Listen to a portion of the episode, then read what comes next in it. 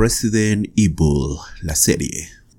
Después de tantas decepciones que hemos tenido a lo largo de los años con la basura que nos han escupido a la cara con el nombre de Resident Evil, y no solo hablo de las películas, sino también de los videojuegos. Por ejemplo, no hace mucho nos dieron Resident Evil Welcome to Raccoon City. Y muchos tuvieron que lavarse los ojos con cloro, o lejía si eres del sur, de lo mala que es esta película. Pero lo que yo en particular nunca les voy a perdonar es que hayan convertido al buen Lío en un completo estúpido. Más que eso, en un pet, bueno, en un imbécil a más no poder. Estoy seguro de que si Lío fuera real, alguien tendría que venir y limpiarle los mocos porque ni siquiera eso podría hacer. Bueno, creo que quedó claro que lo volvieron un completo estúpido. En fin, al menos su lacia cabellera sigue siendo genial, ¿no? ¿Qué? ¿Que le cambiaron el peinado también? ¿Y ahora es chino? ¡Carajo! Y también a Valentine. Maldita sea. Pero bueno, estuvo cargado de referencias y escenas de los videojuegos y si tan solo hubiera tenido una buena historia y no tuviera tantas incoherencias, habríamos tenido el reinicio de una gran franquicia, pero no fue así. Y ya nada se puede hacer al respecto para remediarlo. Y ahora que Netflix nos trae una nueva versión de Resident Evil, una versión que es 100% apegada a los videojuegos, con una gran historia y ni una sola incoherencia, ya me siento más tranquilo y puedo morir en paz. O eso es lo que diré cuando ocurra, porque este no es el caso, lo siento. Con esto no quiero decir que la serie no sea disfrutable, de hecho a muchos les va a gustar, eh, a mí me entretuvo un poco, pero ya saben que el gusto se rompe en géneros. De hecho, yo me vi toda la serie en una bonita tarde de ¿En qué estación estamos? ¿Otoño? Ya saben, una buena cama, almohadas cómodas, temperatura mayor a los 36, un poco de COVID, ya saben, la tarde perfecta. Pero bueno, sobreviví. Chavos, cuídense, el COVID es real, esto es real, hermano. Pero volviendo a la serie, si eres super fan de Resident Evil, puede que no la disfrutes para nada porque se aleja por mucho de los videojuegos y también de las películas, lo cual en algunos casos no es tan malo, ¿verdad? Resident Evil Extinción. A tomar por... Pero hay que decirlo, buena tampoco es, y va a dejar mucho que desear a los fans. La serie nos cuenta dos historias en tiempos diferentes. Una es en el 2022, donde conocemos a la familia Wesker, compuesta por Billy, y Jade, quienes son mellizas a pesar de tener diferente color de piel. Ya saben, mismo padre, diferentes madres, úteros rentados, inseminación artificial, cosas del futuro, por si nos vea algún viajero del tiempo del pasado.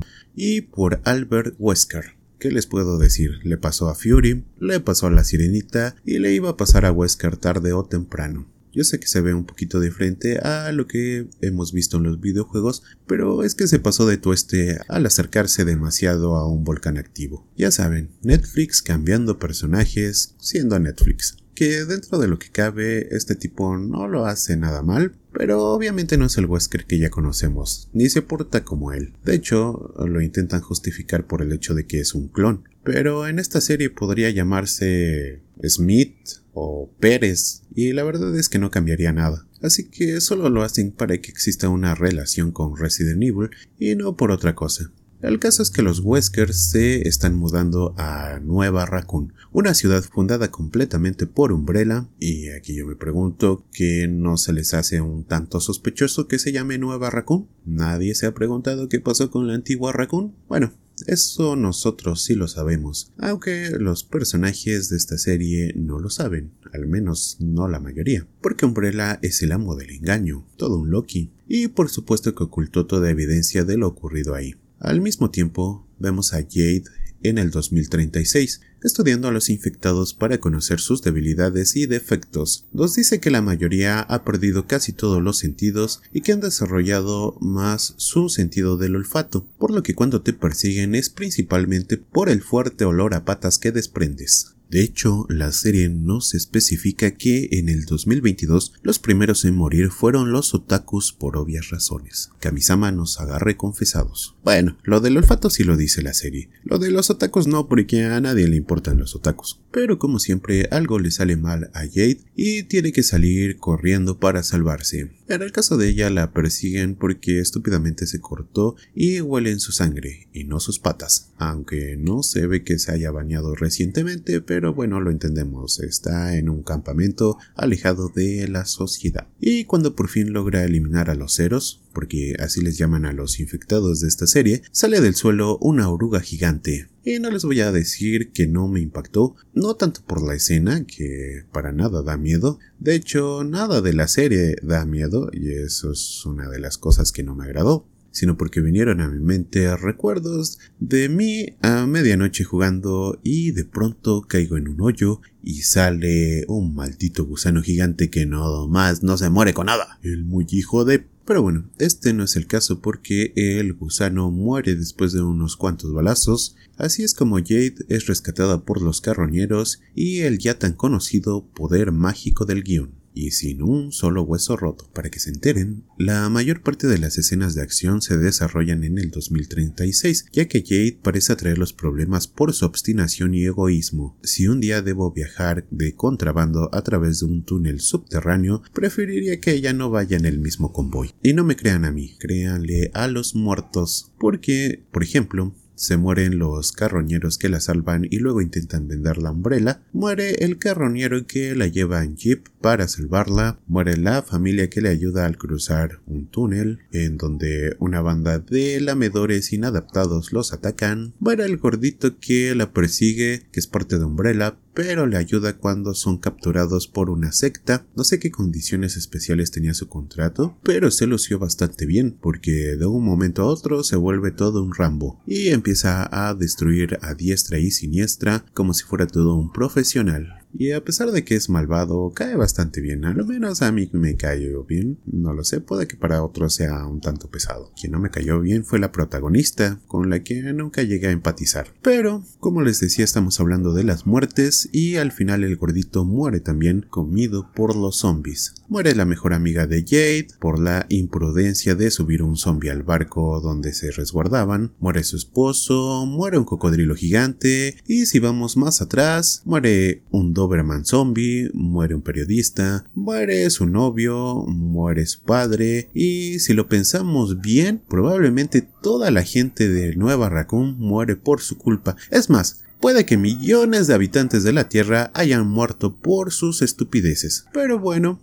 ¿quién soy yo para juzgar? ¿Verdad, mi ciela? Pero tranquilos, Jake no deja de culparse de todo lo que pasa, en lo cual no le falta razón, pero eso no cambia mucho las cosas. En el pasado, que de hecho creo que es nuestro presente porque es el 2022 e incluso hacen menciones del COVID. ¿Alguien sabe por casualidad si en África del Sur no están construyendo alguna ciudad que se llame Nueva Raccoon? Billy es bulleada por una niña de su colegio que la insulta por vegana. ¿Que acaso no saben que los vegetales también tienen sentimientos? Nah, estoy bromeando. Pero en lugar de defenderse, al día siguiente intenta hacer las paces con ella y la vuelven a humillar por lo que Jade muy inteligentemente consigue un disfraz de mapache y golpea a la niña Pulling, lo cual la verdad es que sí se merecía un poco, pero le echan la culpa a Billy por eso y llaman a su padre, el cual utilizando su poder mágico llamado prepotencia resuelve el problema en menos de 3 minutos, en fin, lo que hace el poder. Más adelante descubrimos que Billy, además de ser vegana, también es ambientalista, qué raro, y al darse cuenta de que en Umbrella utilizan conejos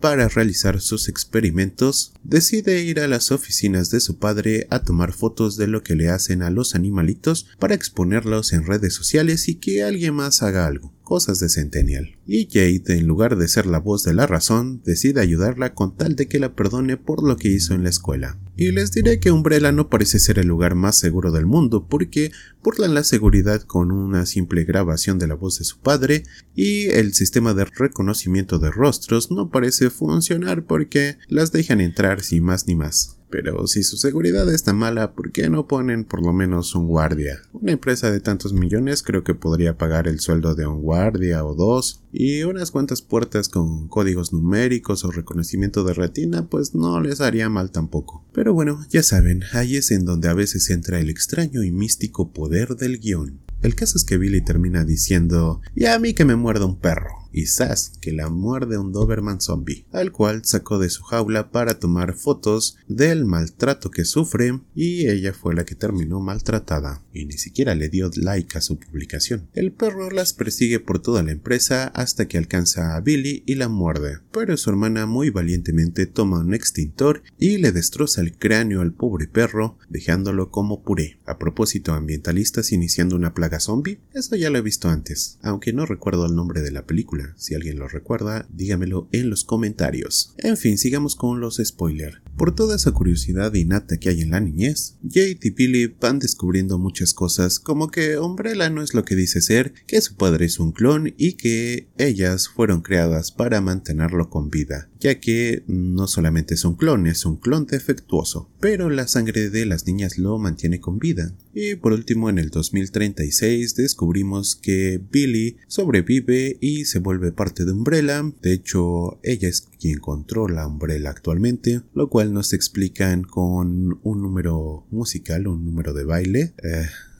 estaba de más, no sé por qué lo metieron, pero bueno, eso nos habla de la calidad de la producción. Y Jade es la buena que intenta todavía salvar al mundo, aparte de que su hija puede utilizar el poder de la coordenada, referencia a Shingeki no Kyojin. Si no han visto ese anime, entonces esto no es un spoiler. La verdad es que la serie es un tanto floja, no tiene un punto de clímax muy alto y no tiene esa tensión, ese terror que nos hacían sentir los primeros juegos de esta franquicia. Y a pesar de que me entretuvo mientras estaba teniendo delirios por la fiebre, no deja de ser otra basura más que nos escupen a la cara. Pero bueno, véanla, quien quite y a ustedes les encanta, hay de todo en la viña del Señor. Por último, mi opinión sincera sobre la serie. Mm, el Doberman me agradó, es todo. Facebook, la voz de la tortuga muerta. YouTube, el Mike 264. Y recuerden, en Facebook tenemos memes. Nos vemos la próxima, les mando un abrazo, adiós.